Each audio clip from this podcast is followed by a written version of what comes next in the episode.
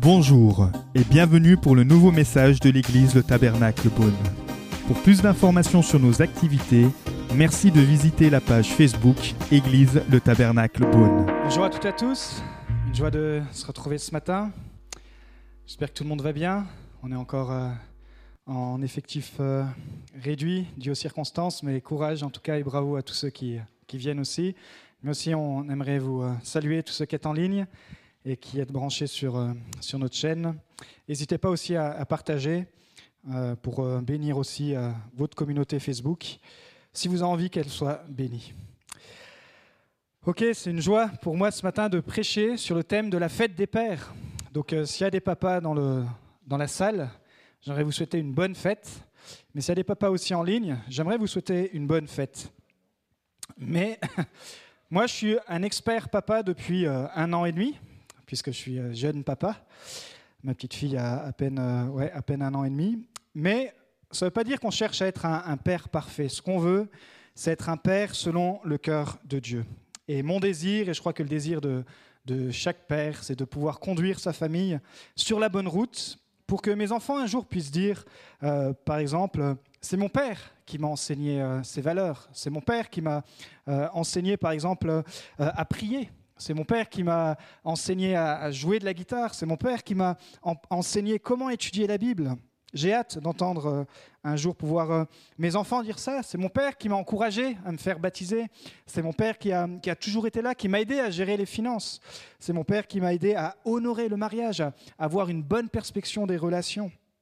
Donc ce matin, le titre de mon message, c'est Un père selon le cœur de Dieu. Mais pour ceux qui nous suivent et ceux qui sont là, les principes qu'on va voir euh, peuvent être aussi applicables si vous êtes maman, si vous êtes simplement jeune. C'est des principes bien sûr spirituels bibliques. Ce matin, je l'adresse particulièrement au père, mais en fait, je l'adresse à tout le monde. Je l'adresse aux jeunes, aux moins jeunes. C'est vraiment des principes qu'on va voir ce matin. Trois choses. Comment avoir un cœur selon le cœur de Dieu? Seigneur, merci parce que tu es notre Père. Et ce matin, nous t'accueillons encore dans ce lieu. Tu es ce Père d'amour, ce Père de tendresse, ce Père, Seigneur, qui ouvre toujours ses bras pour nous accueillir. Et ce matin encore, tu veux pouvoir bénir chacun, chacune, ceux qui sont présents ici, mais ceux aussi qui sont présents en ligne, dans le précieux nom de Jésus. Amen. Alors, un Père, un cœur, pardon, selon un, un Père, je vais y arriver, selon le cœur de Dieu. Première chose, il consacre sa famille à Dieu. Tu peux envoyer la diapositive numéro 1, s'il te plaît. On va lire un texte dans Josué chapitre 24 à partir du verset 14. Maintenant, craignez l'Éternel et servez-le avec intégrité et fidélité. Faites disparaître les dieux que vos ancêtres servaient de l'autre côté de l'Euphrate et en Égypte, et servez l'Éternel. Mais si vous ne trouvez pas bon de servir l'Éternel, choisissez aujourd'hui qui vous voulez servir. Soit les dieux que vos ancêtres servaient de l'autre côté de l'Euphrate, soit les dieux des Amoréens dans le pays dans lequel vous habitez. Et j'aime la déclaration de Josué. Quant à moi et ma famille, nous servirons l'Éternel. Que tu sois père, que tu sois jeune, que tu sois euh, ado, que tu sois euh, vieux ou vieille ou jeune, tout ce que tu veux, tu peux déclarer ça. Parce que quelque part, on a tous une famille.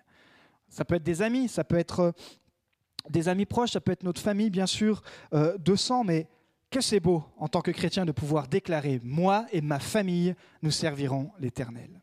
Servir Dieu, c'est toujours un choix personnel. Si vous êtes venu ce matin, c'est par choix personnel. Ici, c'est Josué qui parle. Et, euh, Josué, vous savez, c'est le fidèle successeur de Moïse qui a permis au peuple d'Israël de sortir de 40 années euh, dans le désert où il tournait en rond pour entrer en Canaan, ce fameux pays promis. Josué, c'est le conquérant du Seigneur avec la prise de Jéricho. On a fait toute une série qui s'appelait, qui s'appelait d'ailleurs sur le thème de l'année de la conquête, euh, que vous pouvez retrouver bien sûr sur SoundCloud Podcast. Euh, mais c'était sûr, on avait étudié la vie de Josué, si vous vous rappelez, pour ceux qui sont ici. Comment être une personne conquérante? Josué, c'était le brillant stratège militaire. Il a vaincu 33 armées ennemies. C'est pas rien. Il a suivi Dieu sans compromis. Et c'était un père, bien sûr, selon le cœur de Dieu. Pourquoi? Parce que j'aime Josué.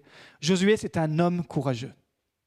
C'est un homme courageux. Et je crois que aujourd'hui, les hommes particulièrement les hommes, ils ont besoin de reprendre courage.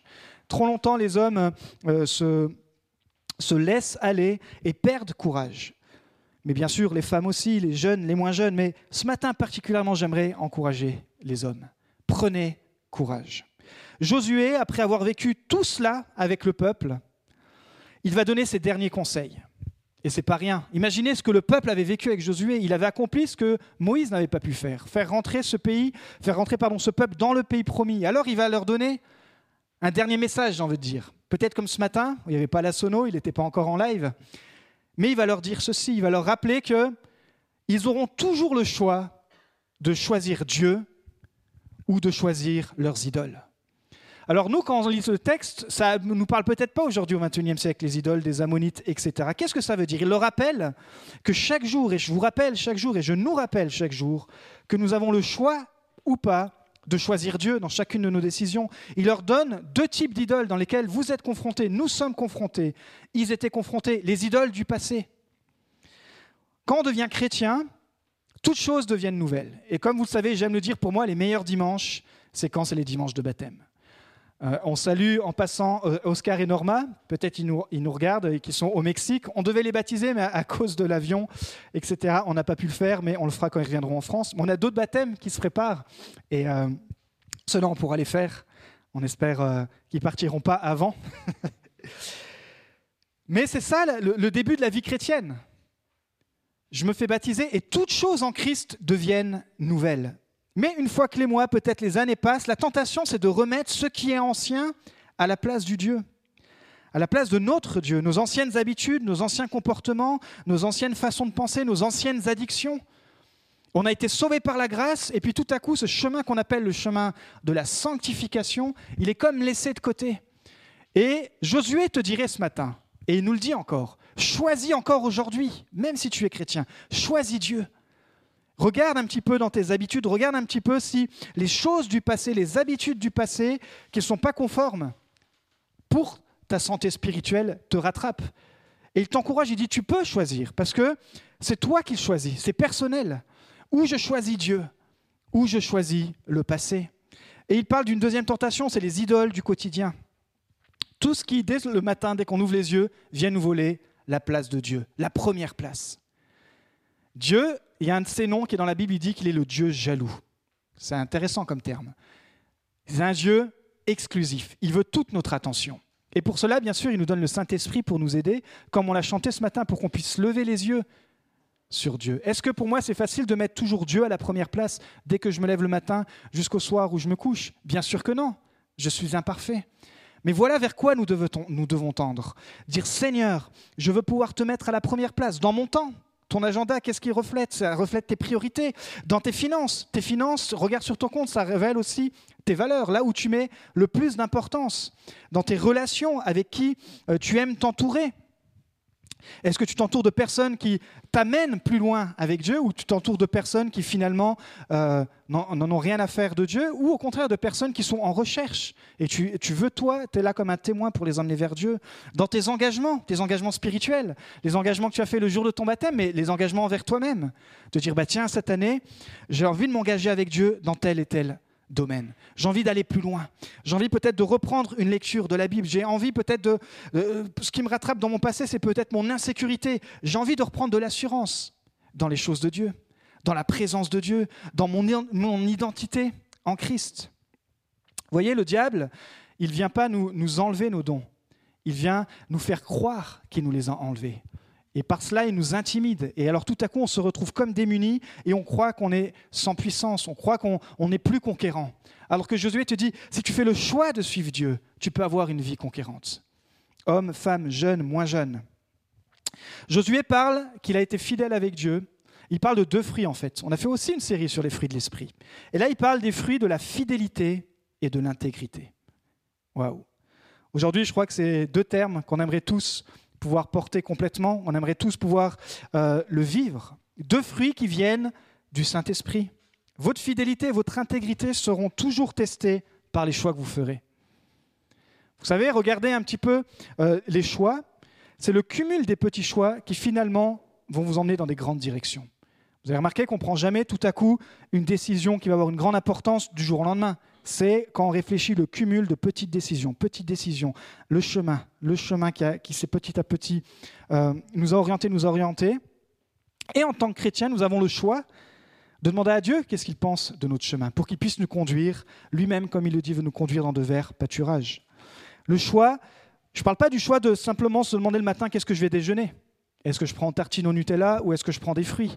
Je ne parle pas du choix de qu'est-ce qu'on va choisir sur le prochain programme de Netflix. Je parle d'un choix qui a un impact sur notre vie spirituelle et sur la vie spirituelle de nos proches. Waouh, quelle responsabilité Dieu nous donne C'est magnifique. Il dit, tu peux être, tu peux choisir d'avoir une influence spirituelle sur ceux qui t'entourent. Servir avec intégrité et fidélité, ça commence par un choix. Moi et ma maison, nous servirons l'Éternel. C'est le choix de la consécration. On avait vu aussi ce terme, se mettre à part. Dieu nous a choisis pour être à part. À part de quoi? Pas à part dans, une, euh, dans un château enfermé au bout du monde. Non, nous sommes dans le monde, mais nous sommes à part de la philosophie du monde. Nous sommes à part de la pensée de ce monde. Nous sommes, notre pensée est, focalisée sur ce que Dieu nous révèle dans la, dans la parole de Dieu. C'est ça le choix de la consécration. Et c'est pour ça que ce n'est pas forcément cool. Aujourd'hui, ce n'est pas forcément euh, dans la mode d'être chrétien. Ou j'aimerais plutôt dire, ce n'est pas la mode d'être un disciple de Christ. Parce que chrétien, c'est facile d'avoir une croix autour du cou et puis de vivre sa vie comme si on était simplement quelqu'un qui était influencé par les choses de ce monde, mais d'être un disciple de Christ. Et je ne parle pas d'être quelqu'un qui dénonce euh, toutes les mauvaises choses, je parle de quelqu'un qui, à l'intérieur de lui, a ses valeurs basées sur la parole de Dieu et qui tient ferme dans ses positions, qui tient ferme, comme on parle, face à l'intégrité, l'intégrité au travail, l'intégrité dans les relations, l'intégrité euh, face à, ce que j'écoute, l'intégrité face à ce que je me nourris spirituellement. C'est pas forcément cool et populaire et confortable aujourd'hui d'être un disciple. Mais si vous êtes là, c'est que vous en faites partie et que vous voulez avancer. Si vous regardez ce message, c'est que forcément, vous avez envie de vous nourrir de la parole de Dieu et on est tous en chemin. Donc Josué commence par dire moi et ma maison, pas seulement ma maison. Vous savez, parfois c'est facile de dire oh, ma femme avec les enfants, eux, ils vont servir Dieu. Ou la, femme peut dire oh, ben moi, c'est le truc de mon mari, ça. Ou les enfants peuvent dire non, ça c'est le truc de papa. Ou papa peut dire ah ben non, ça c'est le truc de, de mes enfants. Josué déclare moi et ma maison. C'est même impoli, parce que normalement on dit toujours il faut dire ma maison et moi. On se met toujours le mot en deuxième, il dit non. Je prends premièrement la responsabilité. Josué dit moi. La consécration commence par toi. La mise à part commence par toi. Le choix commence par toi.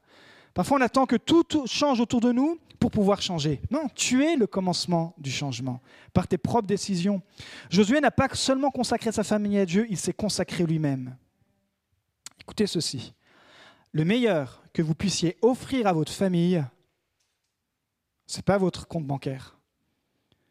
Ce n'est même pas les relations que vous avez euh, dans le milieu euh, séculier. que quelle est la meilleure chose que vous puissiez offrir à votre famille? C'est votre consécration à Dieu. Parce qu'un homme, une femme, des enfants qui sont consacrés à Dieu, qui aiment Dieu, ils vont apporter la bénédiction sur leur famille. Malgré les tempêtes, malgré tout ce qui peut se passer, un homme, une femme, un jeune, des ados, qui se consacrent à Dieu, c'est le meilleur que vous puissiez apporter à votre famille.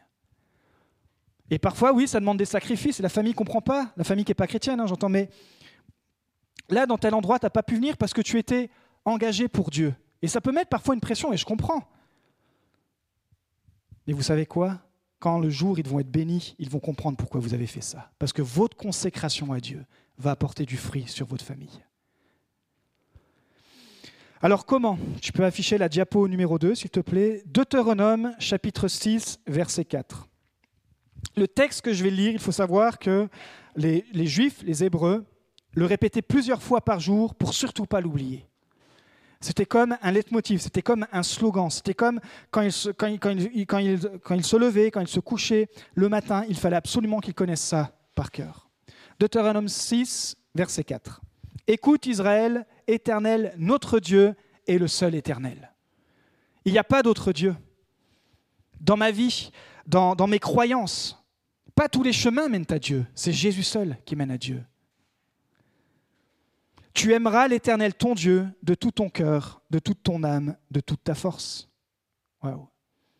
C'est littéralement la vision de notre Église. Aimer Dieu, aimer les gens.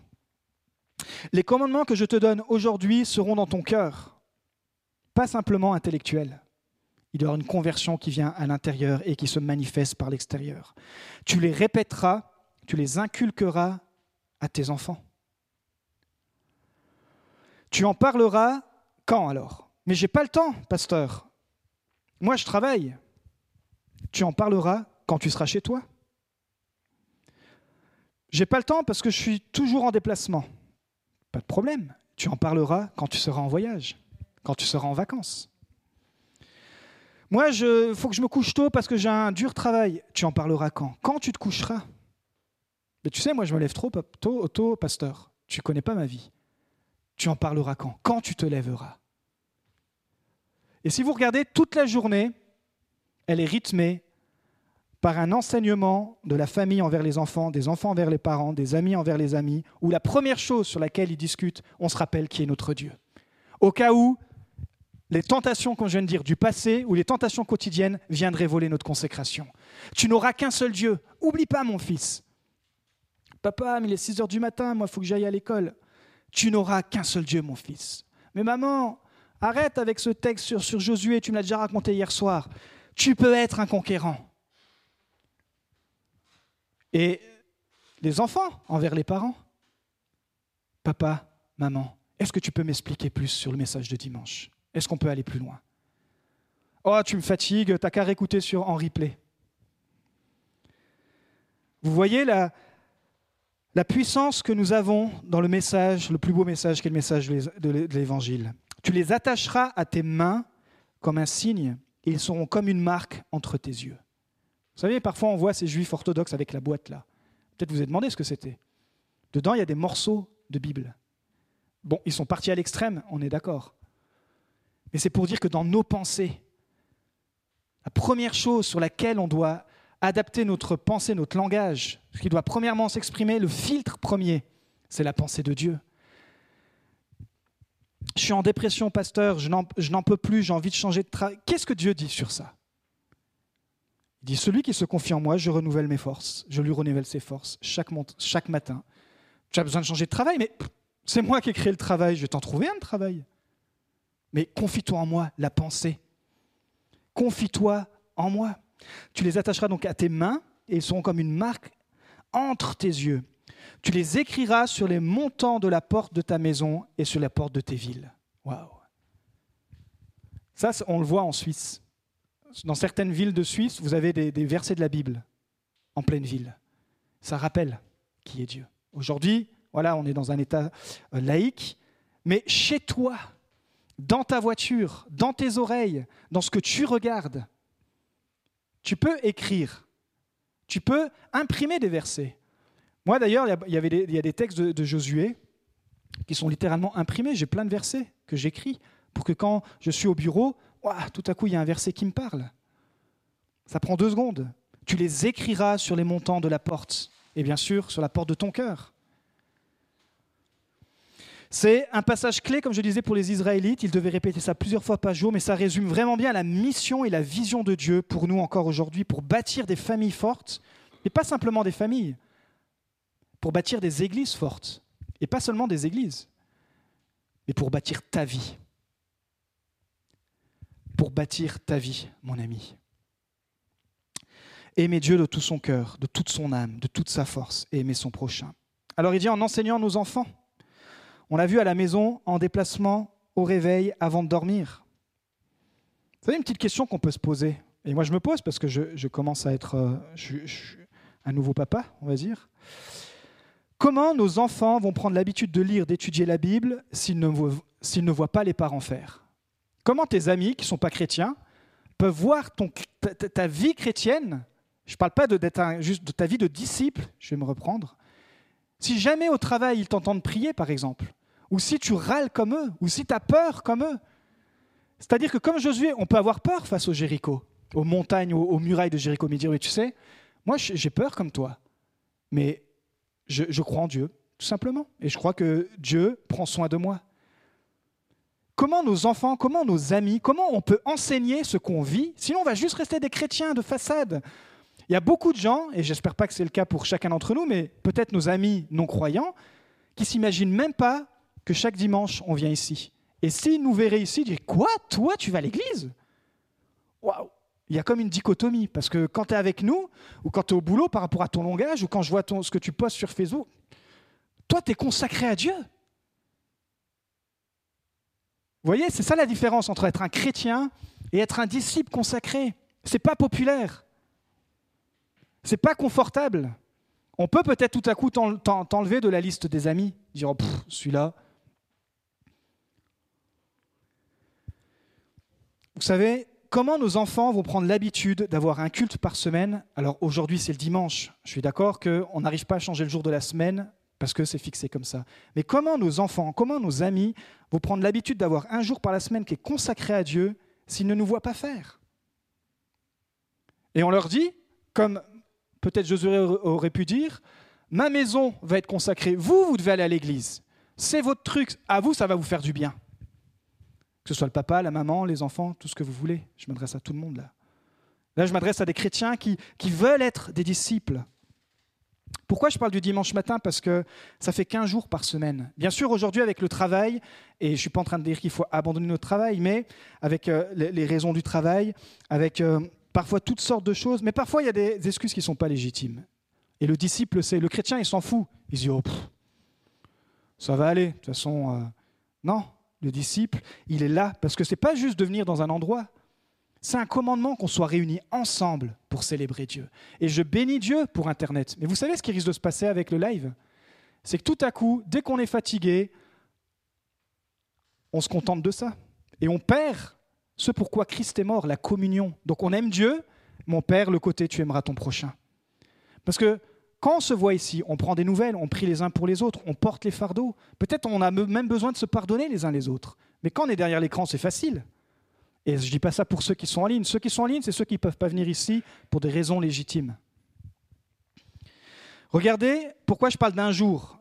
Parce que dans Diapo 3, acte 5, verset 42. Et chaque jour, dans le temple et dans les maisons, il ne cessait pas d'enseigner et d'annoncer la bonne nouvelle de Jésus le Messie. Ok, c'est l'église primitive, la première église. On avait vu ça avec la Pentecôte consécration totale. C'était le réveil. Et parfois, entre chrétiens, on parle, mais moi, j'aimerais tellement vivre le réveil. Oh, c'est mou à Beaune. Oh, c'est mou à Dijon. Oh, c'est mou en France. On attend que le réveil nous tombe dessus. Mais je crois, et j'aimerais pouvoir le dire sincèrement, on n'est pas prêt à vivre le réveil. On. Nos agendas sont tellement remplis que quand tout à coup il faudrait pouvoir se retrouver tous les jours dans la présence de Dieu parce qu'on est affamé, assoiffé de sa présence, on n'est pas prêt à vivre ça. Comme des chrétiens, on veut le réveil, mais comme des disciples, on n'est pas prêt à payer le prix. Dans chaque famille, on veut vivre le réveil à l'église, écoutez bien, mais ça commence chez toi.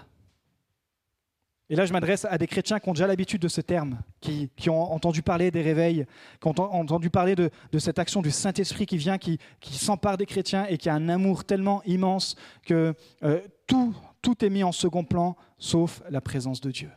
On voit des miracles, on voit des choses se passer, on voit des gens passer de la mort à la vie, on voit des, nos familles qui n'étaient pas chrétiennes tout à coup sont touchées par le Saint-Esprit parce qu'il y a comme un feu nouveau. On veut vivre le réveil à l'église, on met le réveil sur la pression de l'église, sur la pression du groupe de louanges, du pasteur, des équipes, etc. Mais ça commence chez nous. Ça commence chez toi. Et c'est facile de vivre le réveil en, allant sur Bethel ou sur Hillsong, dire eux là-bas ils vivent le réveil. Hein mais ils ont payé le prix du réveil. Si vous fouillez un peu leur engagement, on, serait tous bouche bée. Il y a un prix du réveil. Ça commence premièrement chez toi, dans ta famille. Tu dis, mais moi, pasteur, pour l'instant, j'ai pas de famille. Toi, tu es ta première famille. Ça commence chez toi. Si toi, tu es réveillé, tu vas réveiller ta famille. Si toi, tu es consacré, tu vas consacrer ta famille. Peut-être toute ta famille n'est pas chrétienne. J'aimerais te dire, c'est pour ça que Christ est venu. Pour ceux qui ne sont pas chrétiens. Et il t'a choisi. Toi, tu ne te serais pas choisi, mais tu as choisi pour que tu sois une lumière. Pas juste une lumière d'un chrétien timide, d'un chrétien, euh, j'ai envie de dire, euh, tiède, mais d'un disciple qui paye le prix de la consécration, parce que tellement il aime sa famille qui n'est pas chrétienne, il va payer le prix pour que Dieu puisse venir les toucher. Waouh. Vous savez, moi j'ai une famille qui s'est consacrée assez tard, parce que mes parents ne sont pas nés dans un foyer chrétien. Mes parents étaient catholiques euh, en, Italie. Et puis, à l'âge de 27 euh, ans, ils ont, ils ont rencontré la foi chrétienne. Ils se sont convertis dans une église évangélique. Et là, il y a comme un feu qui est venu en eux. Donc mon grand frère avait déjà 6 ans. Moi, je suis né en Italie. Et puis, pendant leur parcours, tout à coup, il y avait un feu qui brûlait en eux. Ils ont dit, on doit consacrer notre vie pour Dieu. On va aller en France. Mon père a eu ça à cœur. Il l'a partagé à, ma maman. Et, à ce moment-là, on n'était que deux. Il n'y avait que mon grand frère et moi. Et ils ont tout abandonné. Ils avaient une super situation. Leur famille catholique n'a pas du tout compris les a même méprisés, les a jugés. Il a mis pratiquement plus de 15 à 20 ans pour que les relations... Parce qu'aujourd'hui, avec le fruit, ils disent, waouh, vous êtes un exemple. Quand on vos enfants, quand on votre parcours de foi, enseignez-nous. Il a fallu payer pendant 20 ans. Ensuite, j'ai mon petit frère et ma petite sœur qui sont nés à Chalon, là, pas très loin, en France. Et nous, on a grandi avec ça. Alors, mon frère, aujourd'hui, est pasteur. Moi, aujourd'hui, je suis pasteur, mon petit frère est pasteur, et ma sœur est aussi dans le ministère. Parce que mon père un jour a dit, moi et ma maison, nous servirons l'Éternel. J'aimerais te dire, tu ne peux pas t'imaginer ce qui peut se passer le jour où toi tu vas le dire.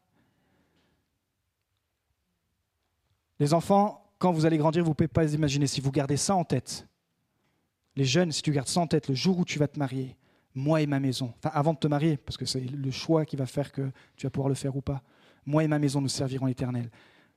Même si à la base tu viens pas d'une famille chrétienne, tu vas faire naître une famille, une lignée chrétienne qui va être une bénédiction. Vous savez, il y a ce chant qui a été euh, traduit, qui s'appelle la bénédiction France, où il dit qu'il y a la bénédiction qui vient sur plus de mille générations.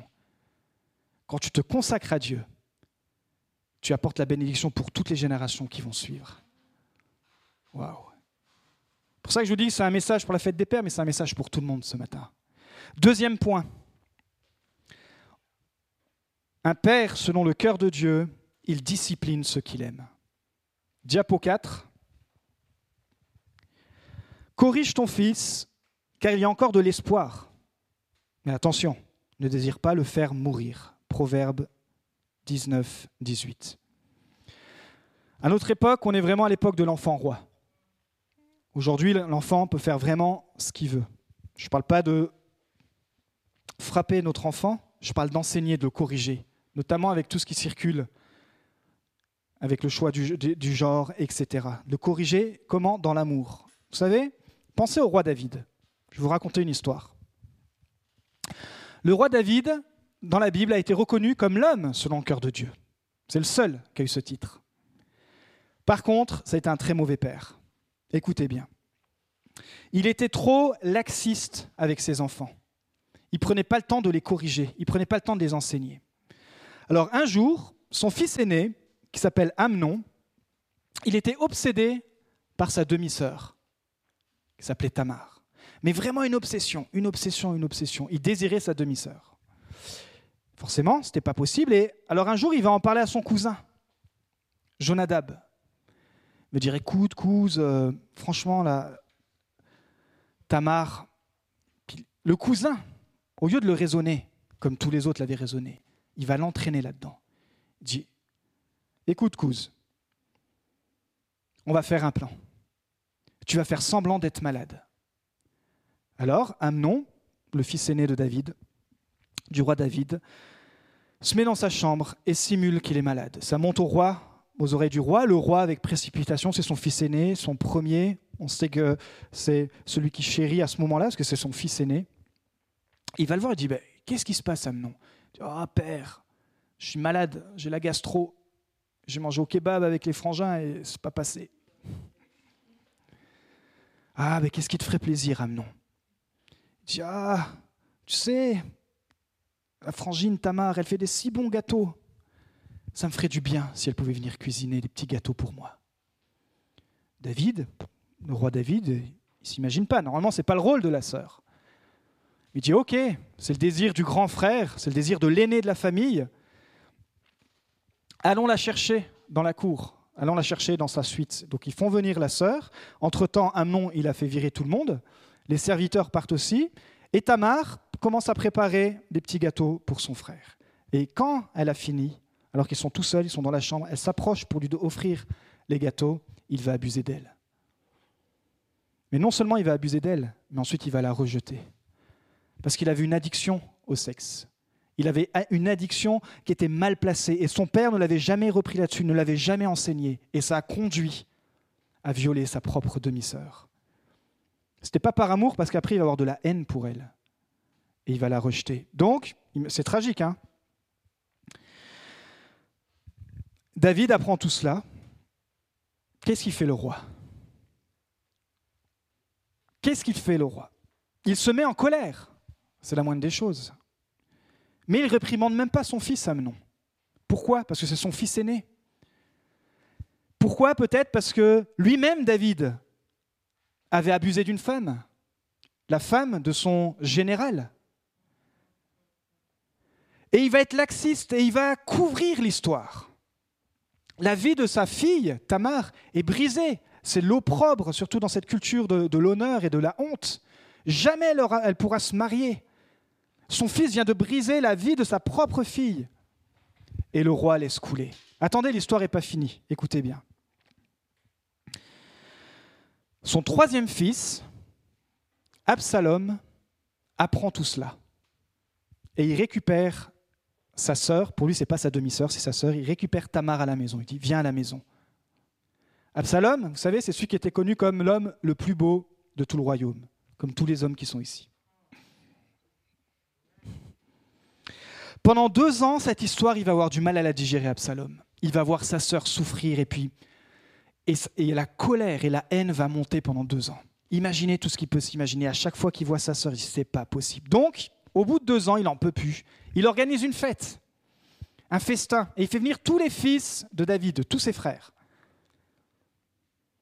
Et durant ce festin, il demande à des serviteurs de venir assassiner le fils aîné, son frère Amnon. Le repas se passe, c'est un peu un truc euh, comme, un, un, un complot, quoi. Et puis tout à coup, Amnon part aux toilettes et se fait assassiner. Le roi David l'apprend, son fils aîné est mort. Imaginez, pour l'instant, sa fille a été violée. Son fils aîné est mort, qui a été assassiné, commandité par son troisième fils, Absalom. Voilà où on en est. Qu'est-ce qui se passe? C'est pas fini. Le roi l'apprend et il se met en colère. Là, la sentence, il la lève un peu. Il dit Bon, Absalom, je te vire du palais et de ma présence. Plus jamais tu n'auras le droit d'être dans ma présence. Donc tu vas vivre tu pourras plus venir à Jérusalem, quoi. Tu vas vivre dans les bourgades, mais je veux plus te voir. Absalom fait du pied, il donc il enlève toute la faveur du roi. Mais au bout de trois ans, le roi cède à nouveau et Absalom reprend sa place. À, nouveau, il retrouve les faveurs de son roi. Qu'est-ce qui se passe? Au bout de quatre ans, écoutez bien, son propre fils, celui qui vient d'assassiner l'aîné pour venger Tamar, montre un coup d'État contre son propre père. Son père, David, avec son armée, sont obligés de fuir. Et l'armée qu'il avait montée pendant tout ce temps, l'armée d'Absalom, ils s'affrontent dans ce qu'on appelle la forêt d'Éphraïm. Tout le monde, toute l'armée de David euh, gagne. Donc toute l'armée d'Absalom est vaincue. Pardon. Et donc Absalom a juste le temps de s'enfuir. Il s'enfuit dans cette forêt. Il est sur son cheval. Il était connu pour avoir une, tignasse énorme. Et alors qu'il s'enfuit, il va y avoir un chêne qui traîne là avec des branches, et ses cheveux vont se prendre dans les branches. Donc le cheval, il va, rester accroché aux branches d'un chêne. Joab, qui en ce moment est le général de David, voit ça, parce qu'il le suivait de loin. Mais David, dans son cœur de, père, il avait dit, si vous, si vous arrivez à capturer Absalom, ne lui faites aucun mal, après tout ce qu'il avait fait. Mais Joab, lui, il c'est un général, et il voit là Absalom, celui qui a assassiné l'aîné, celui qui a fait un coup d'État contre le propre roi, il dit, je ne peux pas lui laisser la vie. Il le voit là qui est pendu par les cheveux aux branches d'un chêne, et il prend son javelot, il prend son épée, et lui donne trois coups à la poitrine. David l'apprend. Au lieu de se réjouir d'avoir récupéré le trône, au lieu de se réjouir que Jérusalem a été sauvée, David va gâcher la fête et il va être consumé par le chagrin. En dix ans, vous avez vu ce qui s'est passé dans la vie d'un père qui n'a pas su discipliner ses enfants. Alors on comprend mieux maintenant, écoutez bien, on comprend mieux les premiers versets des proverbes écrits par qui? Par Salomon.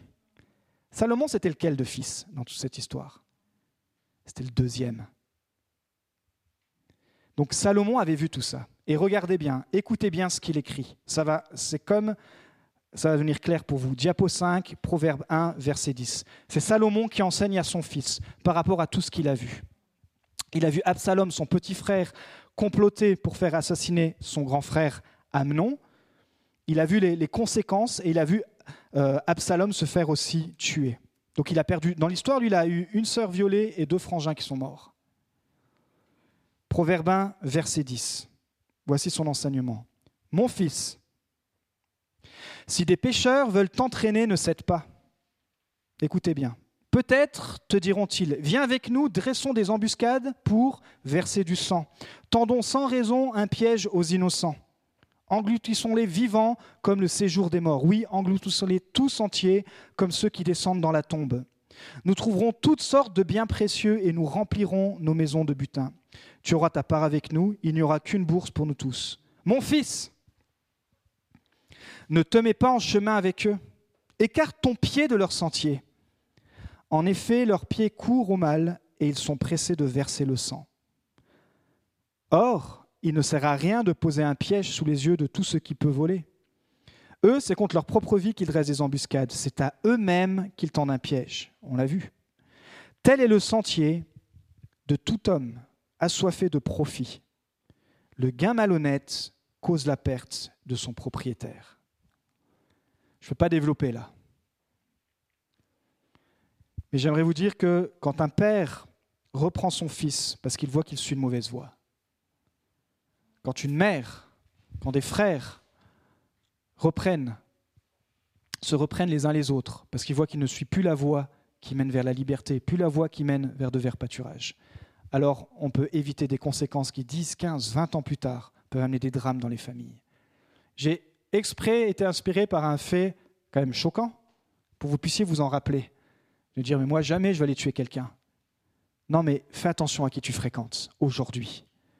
Pour toi, c'est une petite, c'est rien du tout. C'est juste une petite soirée. C'est juste deux ans, cinq ans, dix ans, quinze ans. Tu ne sais pas ce qui peut se passer. Et si peut-être tes amis te reprennent, écoute-les.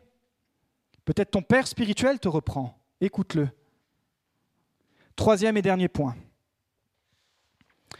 Un père selon le cœur de Dieu, il montre comment suivre Jésus. Diapo 6, 1 Corinthiens 11, 1. Soyez mes imitateurs, comme je le suis moi-même de Christ. C'est l'apôtre Paul qui parle.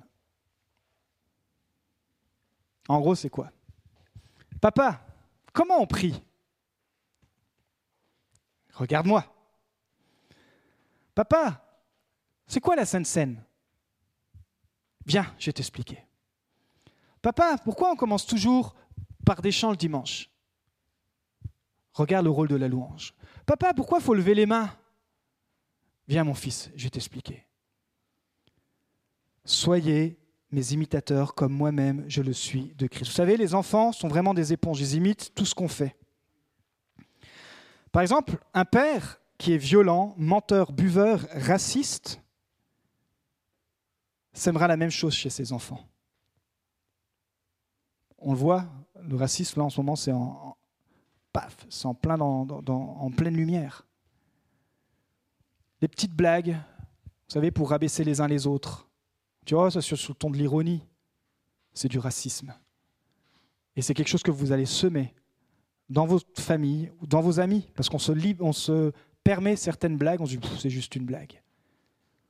Ce n'est pas la place d'un disciple. Un père qui ne respecte pas les femmes, un jeune qui ne respecte pas les femmes.